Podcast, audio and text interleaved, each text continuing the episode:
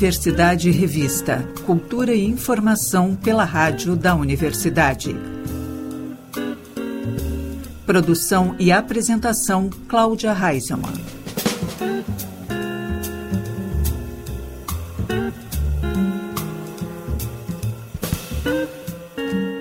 Boa tarde, ouvintes. Estamos começando Universidade Revista. Cultura e informação pelos 1080 da Rádio da Universidade. O programa também pode ser conferido pelo site radio.urgs.br ou pelas plataformas de áudio.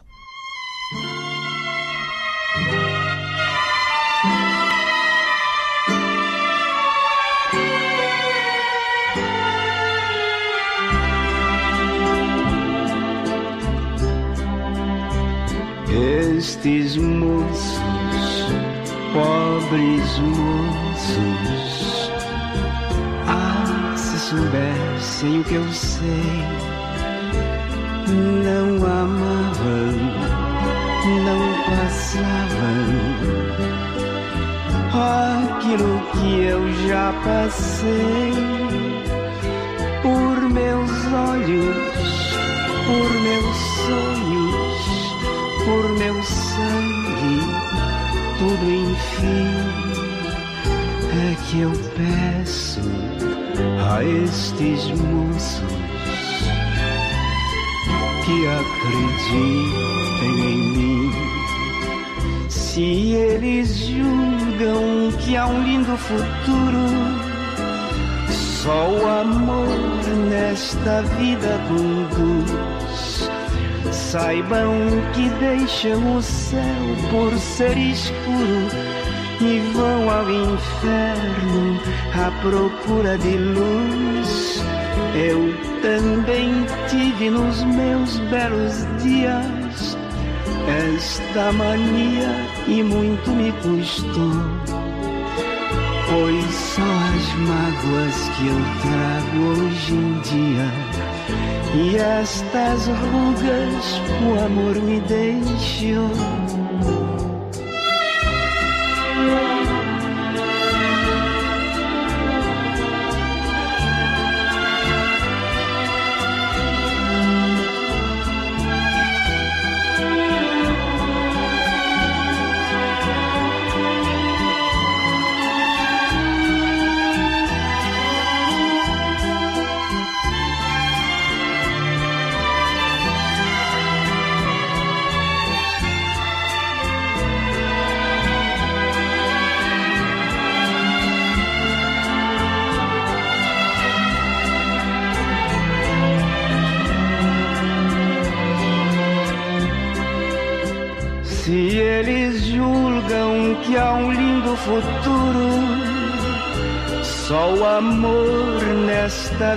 Conduz.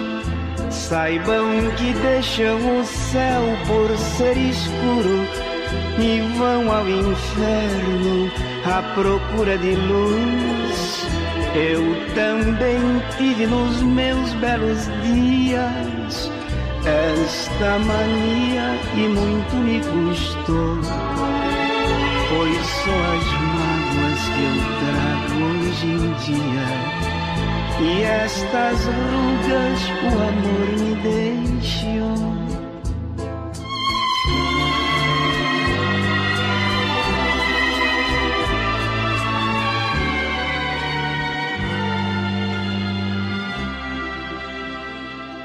Lupicínio Rodrigues, Esses Moços poeta da dor de cotovelos ganhou uma exposição no Farol Santander, Porto Alegre. Lupe, pode entrar que a casa é tua, homenageia e reverencia um dos grandes nomes da música brasileira, que nasceu no bairro Ilhota, em Porto Alegre com curadoria de Carlos Gerbasi e consultoria artística de Lupicínio Rodrigues Filho, a mostra apresenta um extenso acervo de fotos, vídeos e memorabilia original do cantor, com diversos objetos pessoais exibidos pela primeira vez ao público. A repórter Jennifer Tainá conversou com o curador da exposição, Carlos Gerbasi. Olá, ouvintes! Eu sou Jennifer Tainá e no Universidade Revista de hoje vamos falar sobre a exposição que homenageia a memória do cantor e compositor Lupicínio Rodrigues. Quem está aqui com a gente no estúdio é o próprio curador da exposição, Carlos Gerbasi. Parabéns, Carlos, pela exposição. Já vou começar uh, te parabenizando e também quero saber já, de cara, a pergunta que não pode faltar. Quem foi Lupicínio Rodrigues? Muito obrigado, Jennifer. Um prazer estar aqui nessa rádio tão importante para a cultura da cidade e do estado. Lupicínio foi um gênio popular. Ele é o artista mais pop que esse estado já gerou. Porque ele era um sujeito que, nascido na Ilhota, um bairro uh, de pessoas predominantemente pretas, e de poucos recursos financeiros. Ele morou ali, num lugar com suas precariedades, mas com uma riqueza cultural incrível. Muito por causa da família dele, por causa do Chico e da Benga, o seu pai e sua mãe, que tinham uma casa na Ilhota. E essa casa a gente fez questão que tivesse muito presente na exposição, logo no começo, né? E nessa casa se reuniam, então, boêmios, artistas, sambistas principalmente. O pai do Lupe tocava cavaquinho, gostava de choro, gostava de samba.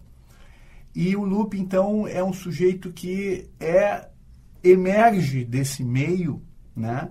que é um meio complicado, difícil, mas que ele soube, com ainda muito jovem, tirar daquele meio uma capacidade criativa incrível muito, muito incrível. Aos 14 anos ele estava fazendo samba. Por quê? Porque ele via os blocos de carnaval na, na ilhota e, e ali perto, e ele sentia que aquilo era, imagino eu, né? Desde o começo, aquilo era o que ele poderia fazer de melhor. E próximo disso ele já teve já o seu primeiro hit, que a gente chama de hit, né? Que é a felicidade, se não me engano. A felicidade é bem depois. Bem depois? Tu, é, tu foi mais ou menos uns 10 anos para adiante. Qual foi o primeiro hit dele, então? O primeiro hit dele, as duas primeiras músicas gravadas chamam-se Pergunte a Meus Tamancos, que é um uhum. samba, e Triste História. Essas músicas são do começo da década de 30 e foram gravados por um parceiro, amigo dele, que foi para o Rio, foi Rio de Janeiro e registrou as primeiras canções do Lupe. Ele já era conhecido, mas nunca tinha ido, nunca tinha tido as suas canções reproduzidas no centro do, do país. E mesmo em Porto Alegre, era um círculo restrito, com certeza. Foi a partir daí que a coisa começou a aparecer. O primeiro hit, hit é Se Acaso Você Chegasse, que todo mundo conhece. Ai, sim, tá que é uma grava... tinha esquecido desse, sim. Que é uma gravação do Ciro Monteiro, é, naquele rádio que tem na exposição, a estação 1, ali tem sete estações no rádio, né? A estação 1 é Se Acaso Você Chegasse, do Ciro Monteiro. E ali foi o primeiro hit, ali foi o sucesso, né? Tu começou a tocar muito nos rádios. O Lupe é da era do rádio, a famosa era do rádio, né? Que a gente sempre fala, do Rio de Janeiro, de São Paulo, claro, nas grandes rádios, grandes cantores, etc. Mas ele conseguiu, com essa música e com vários outros hits né, que vieram depois, ele se inseriu na era do rádio, mesmo sendo um cantor, mesmo não sendo um cantor tipicamente da era do rádio, porque quase todo mundo tinha, tinha vozeirão. Francisco Alves, Ciro Monteiro, as irmãs Batista, eram pessoas que tinham aquele vozeirão. É, o Lupe, ele é mais modesto, assim, nessa parte. Muito mais, ele é muito mais, digamos assim, Nara Leão que Elis Regina, sabe? ele é muito mais bossa nova, apesar dele não fazer bossa nova, mas digamos assim, ele era, ele é intimista, ele conseguiu traduzir o seu íntimo em canções que colaram no íntimo de outras pessoas. Essa era a mágica dele. É, eu, eu fui na, na, exposição presencialmente, né? E duas músicas que ficaram bem gravadas na minha cabeça foram essa, A Casa Você Chegasse e Felicidade. Uhum. E a gente, de fato, emerge para aquela época, porque além do rádio, uh, tem muita presença da ilhota. E não dá para deixar de falar disso, porque a ilhota é a confirmação da presença negra e periférica aqui no centro de Porto Alegre. E trazer essa história já na abertura da exposição, para mim, eu acho que foi uma, uma grande chave, assim. Sem dúvida acho que toda a exposição, pelo menos as exposições que eu trabalhei até hoje, né, partem de um roteiro. partem da seguinte pergunta: qual é a história que nós vamos contar? Obviamente que é a história do Lupicínio da sua música, mas quais histórias dentro dessa história que nós vamos apresentar aqui? Porque tu não pode tentar mostrar tudo. Né? Não dá, não tem como. Ah, por falta de espaço, por falta de tempo, por falta de grana. Tá? Então tem que escolher o que é fundamental. Vou investir nisso, nisso, nisso. E desde que eu comecei a ler sobre o Lupicínio Rodrigues, no livro do Marcelo Campos, nas conversas com o Lupicínio Rodrigues Filho, com o Arthur de Faria, com o pessoal que montou a exposição comigo, eu disse, nós temos que mostrar onde e quando o Lupicínio começou a ser Lupicínio. Exatamente. E é ilhota, e é ilhota. Porque a gente tem a impressão de que a gente vai direto para os bares da Cidade Baixa, que a gente vai encontrar a boemia, e não, tem um longo caminho até lá. E só no final que a gente chega no bar, só no É. final que a gente chega na boemia. Provavelmente ele era boêmio desde muito jovem, mas era uma boemia que não era tão. que não aparecia tanto. Era uma boemia mais da ilhota, um pouco da Cidade Baixa. Quando ele vai para o centro da cidade, aí quando chega na, na- no chalé da Praça 15, quando chega nos restaurantes, o restaurante Dona Maria, né? Ali que realmente se faz o, o famoso percurso boêmio dele e dos seus amigos. É importante dizer também que o Lupicínio tinha um grupo em volta dele de músicos e às vezes de amigos também que ajudaram muito ele a, a- a conseguir ascender, conseguir ser o Lupicínio, né? Gente que ajudou ele, ah, inclusive financeiramente, em alguns momentos, né? Gente que tocava algum instrumento. O Lupicínio não tocava nada, caixinha de fósforo. Né? O Arthur de Faria sempre diz é quase inacreditável que um sujeito que não tocava nenhum instrumento tivesse uma capacidade de fazer melodias tão sofisticadas como ele fazia. Cada música é completamente, completamente não, mas cada música tem a sua particularidade, a sua linha melódica bastante eh, sofisticada para quem tocava caixinha de fósforo. Mas tinha que, tinha que chegar em algum momento que essa música era tocava num, era, tinha que ser tocada num instrumento traduzida para notas notas musicais, ou seja, uma partitura, porque ele tinha que registrar as músicas antes de gravar. Isso já estava razoavelmente regulamentado no Brasil a partir da década de 30. Inclusive, uma das profissões dele era defender os autores, né? Ele Mas era é, da ele se Sbassen. envolveu muito com, com essa questão dos direitos autorais, né? Muito, ele era procurador da Sbassen, que é uma, é uma das principais sociedades de músicos do Brasil. Tanto que ele ia para Rio de Janeiro, São Paulo, ia lá para fazer reuniões da, da Sbassen e conheceu grandes artistas do Rio de Janeiro e de São Paulo, que acabaram, inclusive, depois gravando as suas músicas. Então, ele meio que unia, digamos assim, esse trabalho mais burocrático, digamos assim, com a sua, com a sua criação musical. Mas, assim, ah, ah, ele, com certeza, teve ajuda né, das pessoas que, que traduziam as suas melodias para as partituras, mas ele, como letrista, também era um negócio O fundador da Dor de Cotovelo. fundador da Dor de Cotovelo e com rimas, algumas delas muito inusitadas, muito criativas. Ele, ele não que ele não que ele buscasse, digamos assim, a rima rica. Muitas vezes ele fazia ão com ão ou ar com ar, não tem problema. Mas as palavras que ele usava para fazer essas rimas eram muito particulares dele, né? E refletiam muito a vida dele. Por isso que na exposição, desde o começo a gente pensava assim, a exposição musical tem que ouvir muita música. Como tu disse, tu saiu de lá com duas, Du, saí com duas, na cabeça. Das 13 que tem lá, tá? Mas a ideia é que quem ficar lá mais tempo vai sair com mais algumas músicas. Porque não são tantas assim que a gente toca. São só aquelas 13. Mas essas 13 são muito importantes. né? Foi muito complicado separar só 13, mas são essas 13 que estão lá. Mas não adianta tu falar das músicas, quer dizer, até adianta, tu ouvir uma música já é ótimo, mas tu saber de onde é que veio aquela música. Então a vida dele, o que ele viveu e o que ele escreveu nas letras tem uma relação direta. Né? Os diversos períodos, o que ele foi até ser o grande Lupe, que todo mundo conhece, né? as mulheres que ele amou, as mulheres com quem ele casou, tudo isso é muito importante. As, desilu- as grandes desilusões que ele teve, tudo isso está nas letras. Ele não escrevia ficção científica. Ele não era um cara que, sabe, ah, agora vou fazer uma, uma realidade paralela aqui. Não, não, não, não.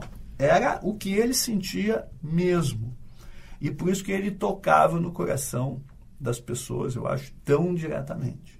Tem uma terceira que ficou na minha cabeça, mas eu não posso revelar muito que eu sou colorada. Ah! Fica complicado. o Lupe, pra quem não sabe, tá nos escutando, também foi a pessoa que fez o hino do Grêmio que a gente conhece tanto, né? Isto, é uma história bonita também. Né? Eu tentei também não, eu tentei fazer com que o hino do Grêmio ficasse naquela salinha ali no fundo, né? Quem não é, quem é colorado não precisa nem entrar naquela salinha. Apesar de ter referências ao Inter Mas é uma ali. sala muito linda. Parece que tu te teletransporta ali pra... É, para um estádio de futebol, a ideia é essa, né? Tem aquele joguinho, tu pode jogar, tem um Grenal ali, etc, né? E eu fiz questão também de destacar uh, o Túlio Piva, que era parceiro dele, grande, grande violonista, né? Grande músico aqui de Porto Alegre também, que era amigo dele, uh, uh, trabalhava na Sbassen também e muito colorado. E eles iam juntos aos jogos, aos grenais, inclusive. Então tem uma foto famosa deles dois juntos assistindo um grenal no Beira Rio. E aí a gente reproduziu essa foto, né? Tem uma imagem lá dos dois assistindo assistindo o jogo. Toda a história de por que, que ele é gremista, né? Uh, uh, em que momento isso aconteceu, na verdade ele foi levado pelo pai, né? É, que quem se tornou gremista até a morte foi o pai, foi o velho Chico. Mas é uma história muito comprida para a gente contar aqui. Mas no final das contas ele acabou então tendo essa paixão pelo Grêmio, fez o hino e é talvez, por incrível que pareça, a música mais executada dele. Né? Porque o tempo todo tá tocando o hino. Cada vez que o time entra em campo, as rádios, Ele é a TV. cantado por todo mundo. Exatamente, porque tem uma letra muito bonita, né? Que é baseada numa, numa greve né? de ônibus e de, e de bondes em Porto Alegre, que impediu então a torcida de ir como geralmente ia até a Baixada, que fica ali no, no hoje no, no Parcão Moinhos de Vento ali. E aí, como não dava para ir de bonde nem de ônibus, bom, então vamos a pé. Então daí surgiu a, a, a, a letra, que é uma das composições mais famosas dele, sem dúvida. O Lupin é uma, uma pessoa com muitas histórias, assim. E para quem está nos escutando e ainda não conseguiu achar ele, encontrar ele na cidade, tem também a versão dele empresário, né? Tem, tem a versão dele empresário. Tem uma hora que a gente pergunta assim, mas afinal das contas, ele era boêmio ou empresário? Quer dizer, ele, ele ia nos bares ou ele era dono de bares? E a gente responde, os dois. os dois. Ele era os dois, por incrível que pareça. Porque ele teve nove estabelecimentos entre restaurante, bar, tipo boate, sabe? E alguns muito famosos, Clube do, dos Cozinheiros, Batelão, são, são alguns estabelecimentos que duraram mais. Outros duraram pouco. Aquela coisa de bar. Tu abre o bar, aí todo mundo acha que é legal, um lugar bom. Depois de um ano, de alguns meses, ah, não, agora tem um outro bar ali do outro lado da rua que é mais legal. Mas é que a boemia daquela época não é a boemia de hoje, né? As pessoas não confundem. É, com certeza, não é a boemia. Talvez os bares durassem um pouquinho mais naquela época do que duram hoje, né? Mas uh, ele soube, ele soube, ele era as duas coisas. Né? Ele, teve um, ele teve um parceiro, o Rubens Santos, muito importante, parceiro de música e parceiro de, de negócio também. Num, num desses estabelecimentos que ficava na Cristóvão Colombo, clube dos, dos cozinheiros, acontecia uma coisa que ainda hoje acontece nos bares aqui, a vizinhança reclamando. Porque bar sempre dá barulho. Ou porque a música escapa, né? Tu tá, tá cantando lá, ou porque tem muito movimento da frente. Conversa, a, a, aquela é, coisa. a velha briga, né? E aí eles abriram um lugar que fez um sucesso extraordinário e estavam super felizes e os vizinhos já começaram. Mas espera aí, eu tô dormindo, 11 da noite, tem palmas, não sei do que, pará, parará. E aí, para sobreviver mais um pouco, eles disseram para o público o seguinte: olha, não batam palmas. Quando termina a música, vocês, eu não sei, eu não sei estalar os dedos, estou tentando estalar os dedos aqui, mas eu não sei. Tu sabe estalar? Ó, mais ou menos. Então todo mundo estalava, estalava os dedos para não fazer tanto barulho, e aí o bar durou mais um, mais um tempo, porque não incomodava tanto os vizinhos. Porque estralava os dedos. Estalavam os dedos. E o Lupe dá um filme. O Lupe já deu, o, o Lupe já deu um filme uh, que, que estreou no, em São Paulo, na Mostra Internacional de São Paulo no final do, do ano passado. É do uh, André Manevi, que é, um, que é um cineasta paulista. É muito bom, é um doc. Tu que gosta de doc? uh, deves assistir. Tá. Teve duas sessões em, uh, em Porto Alegre já. Eu assisti na primeira sessão. Aliás, foi importante ver esse filme porque ele me mostrou alguns personagens que eu não, eu não dominava muito bem a partir do, do documentário, eu compreendi mais certas coisas da família do Lupe. Foi importante para mim. É bem legal. É bem legal. Agora estou tentando le lembrar exatamente o título. É Lupe, a história de uma paixão, alguma coisa assim. Não é exatamente isso, mas vai entrar em cartaz e eu recomendo muito que vocês assistam. Então tá certo. A exposição ela vai até julho, até dia 23 de julho. 23 de julho, tem tempo ainda. Tá no Farol Santander, dá tempo para ver, vão lá, confiram. Tá super interativa também a exposição. Tá. Tá linda, uh, tem rádio, tem inclusive os utensílios que uh, não só o looping, mas as pessoas da ilhota usavam, né?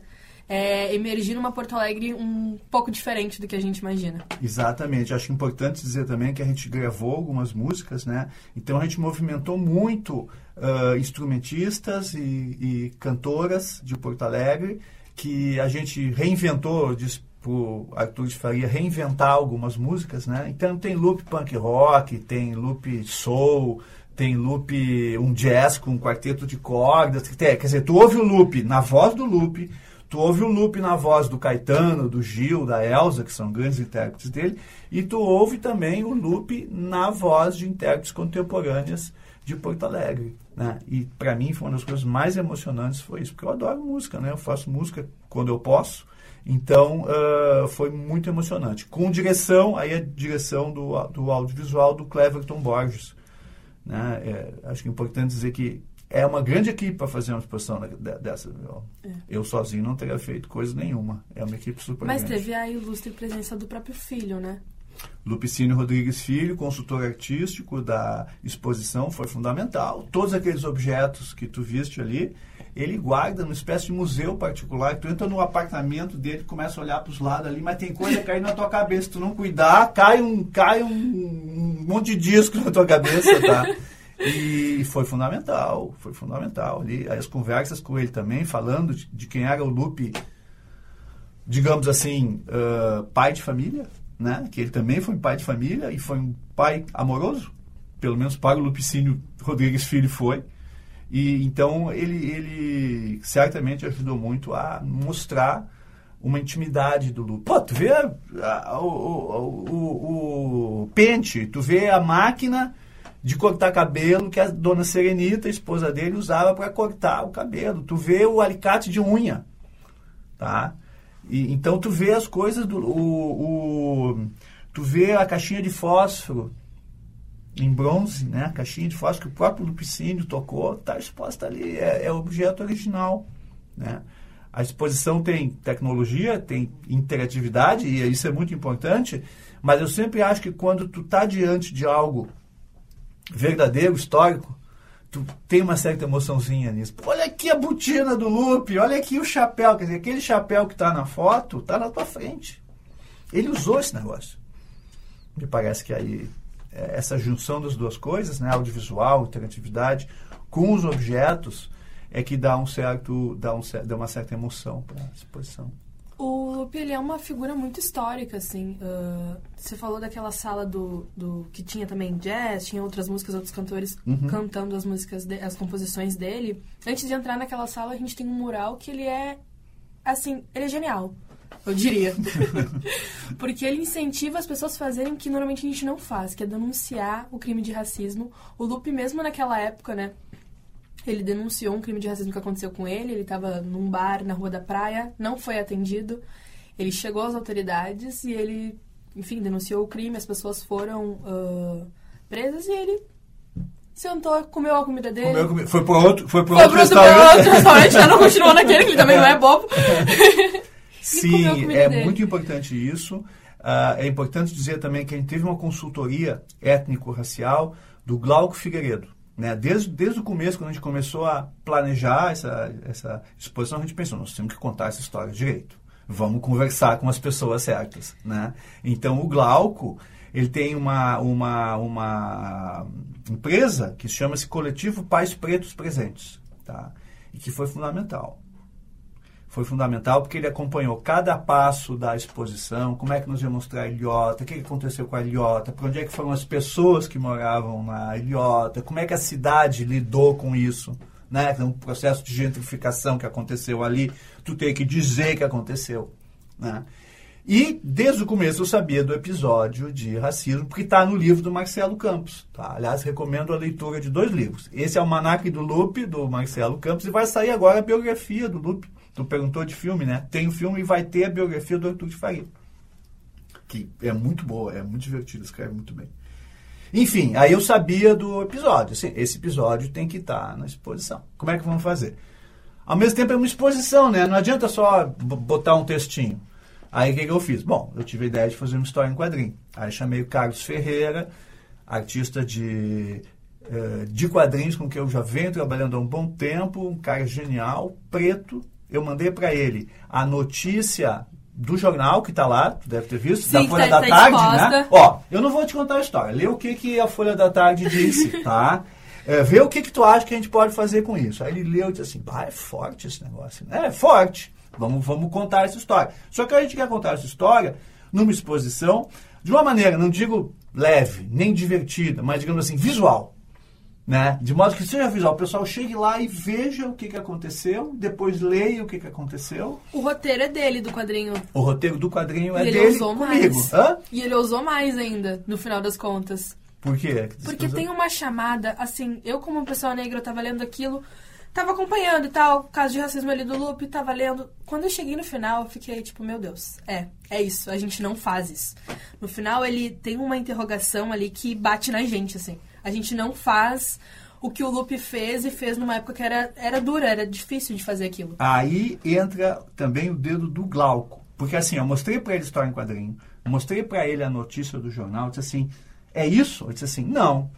Falta destacar o fato de que a lei Afonso Arino já existia, quer dizer, era lei, mas ninguém tinha peito, digamos assim, de ir lá e denunciar e fazer a coisa acontecer. Então tu tem que dizer, né? tu tem que dizer, tu tem que dizer, o Lupicínio teve coragem. Até porque, de certo modo, ele, compositor, preto, periférico, tudo bem, ele já era uma pessoa consagrada, bastante conhecida. Mesmo assim, é arriscado. Era difícil, era difícil, sim. Tá? Nós estamos no final da década de 60, começo da década de 70, mais ou menos, aconteceu aquilo. Né? Então, ele chamar a Rádio Patrulha, como ele chamou, né, e dizer, eles me discriminaram, é, tu tem que dizer isso. E aí, eu escrevi o texto dizendo exatamente isso. né? Então, me parece que o quadrinho, a notícia do jornal e mais esse texto de contextualização histórica coloca o episódio da forma importante que tem que ser, tem que ser colocado. Né? Genial, Carlos, genial. Parabéns pela exposição, parabéns por toda a equipe, porque não deve ter sido fácil, deve ter sido uma- muitas mãos ali em cima de tudo aquilo. É, é, eu já falei outras vezes, talvez tenha sido o trabalho mais difícil da minha vida. Porque envolvia, envolvia muito trabalho de compreensão, de elaboração e de coragem. Para eu, né, branco, privilegiado, contar essa história como tinha que ser contada. E ah, agradar as pessoas. Como tu que foi lá, preta, entrou lá e viu, não, esse cara está contando a história né? não estou omitindo fatos. né?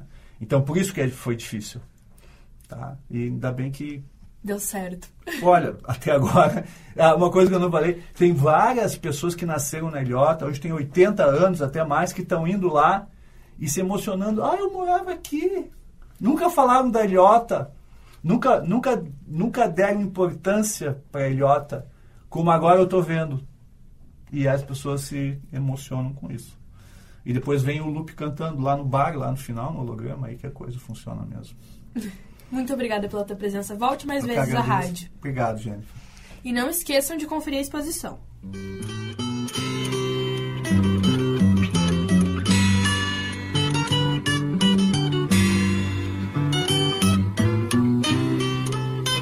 Felicidade foi embora e a saudade no meu peito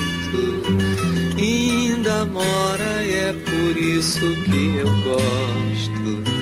Lá de fora porque sei que a falsidade não vigora. Felicidade foi embora e a saudade no meu peito ainda mora, por isso que eu gosto lá de fora, porque sei que a falsidade não vigora. A minha casa fica lá de trás do mundo, onde eu vou em um segundo quando começo a cantar.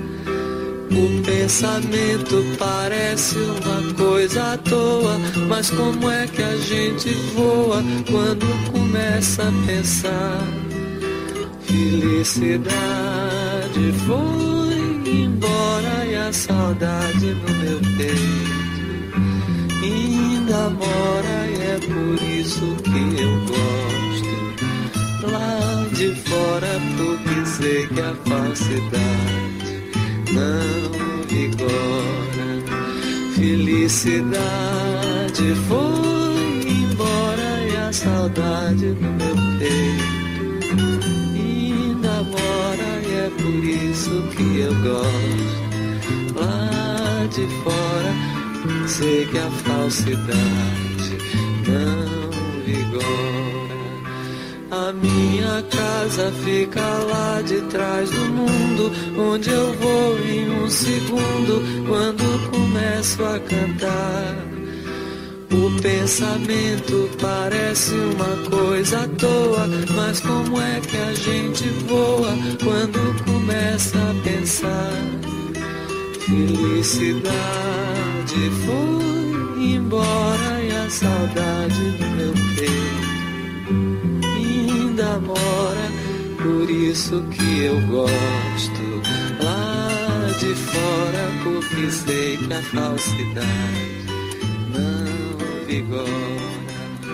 Felicidade foi embora e a saudade do meu peito.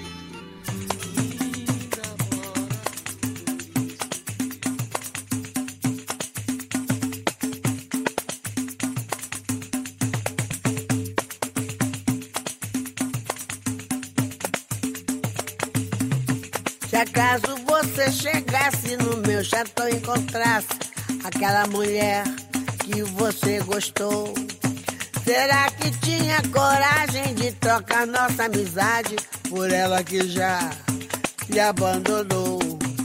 Se acaso você chegasse no meu chatão e encontrasse aquela mulher que você gostou, será que tinha coragem de trocar nossa amizade por ela que já te abandonou.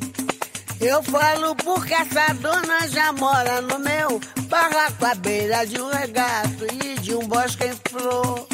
De dia me lava roupa, de noite me beija a boca e assim nós vamos vivendo de amor. De dia me lava roupa, de noite me beija a boca e assim nós vamos vivendo de amor.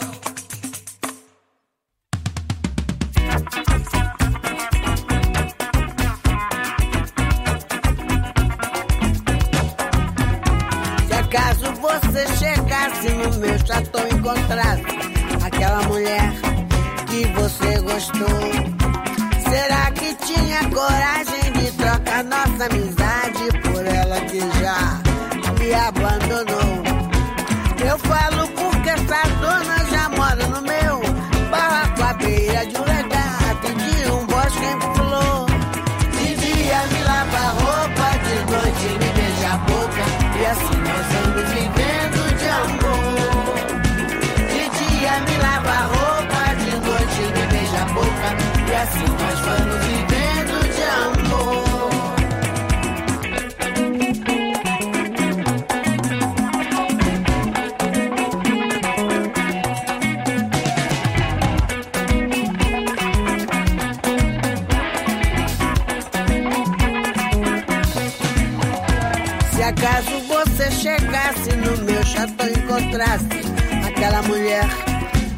você gostou, será que tinha coragem de trocar nossa amizade por ela que já me abandonou?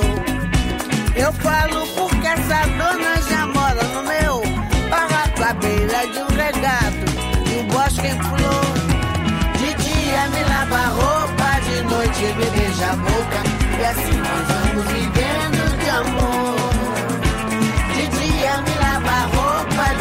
me beija a boca. E assim nós vamos vivendo de amor.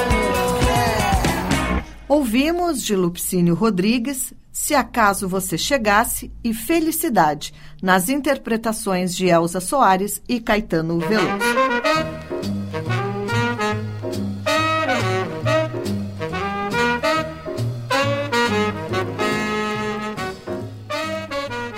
Espaço Happy Hour de hoje, destacamos o som da Traditional Jazz Band.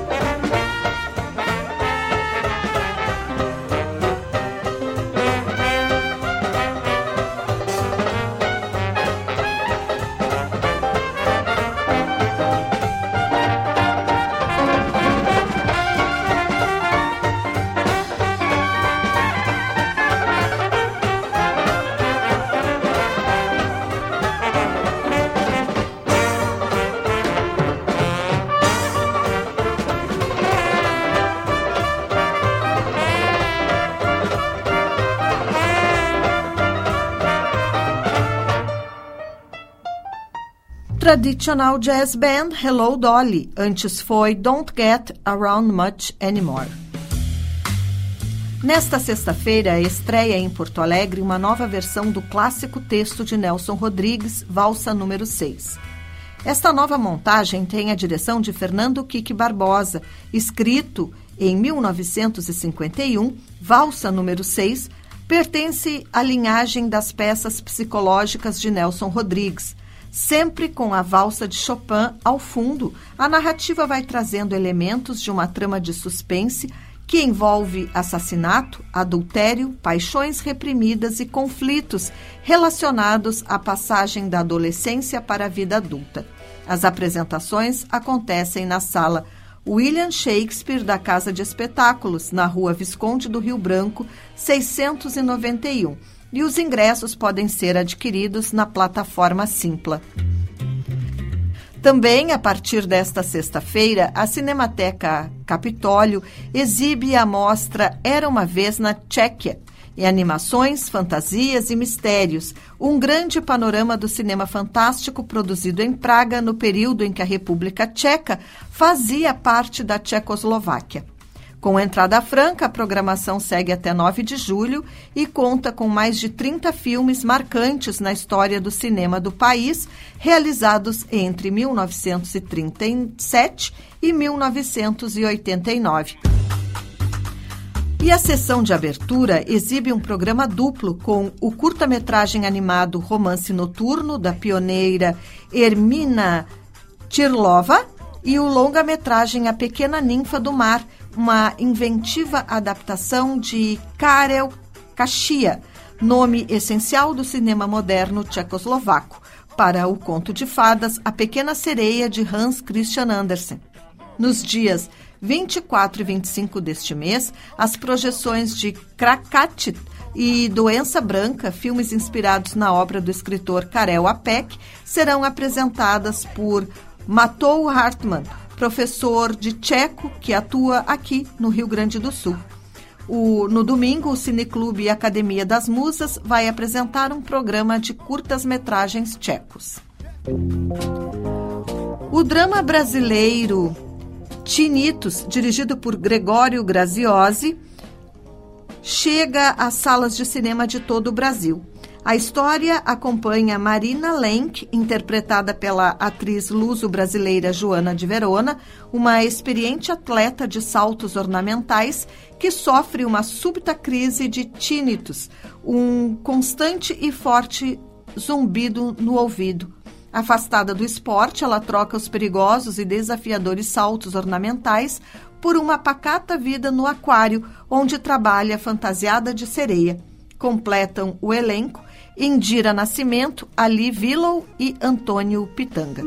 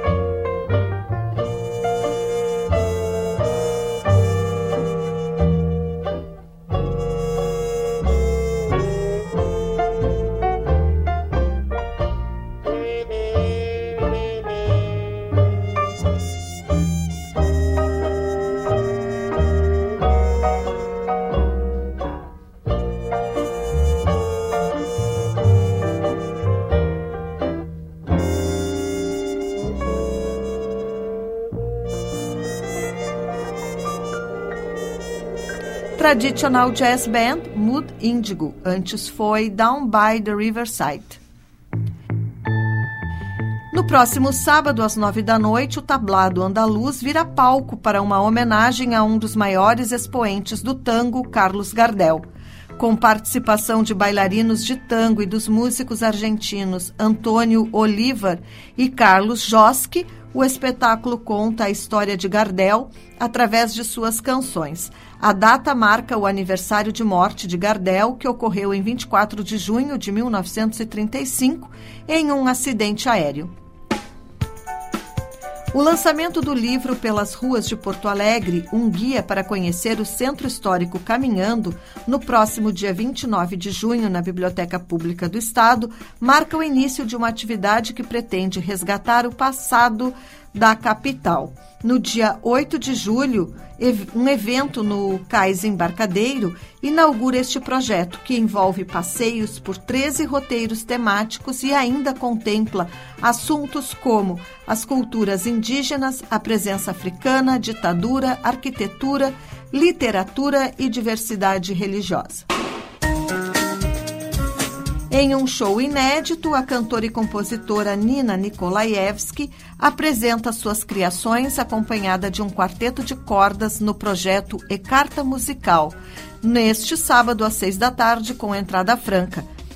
Nina vai estar acompanhada de uma banda feminina formada por Clarissa Ferreira, Miriam Farias, Gabi Villanova e Luíra Dutra.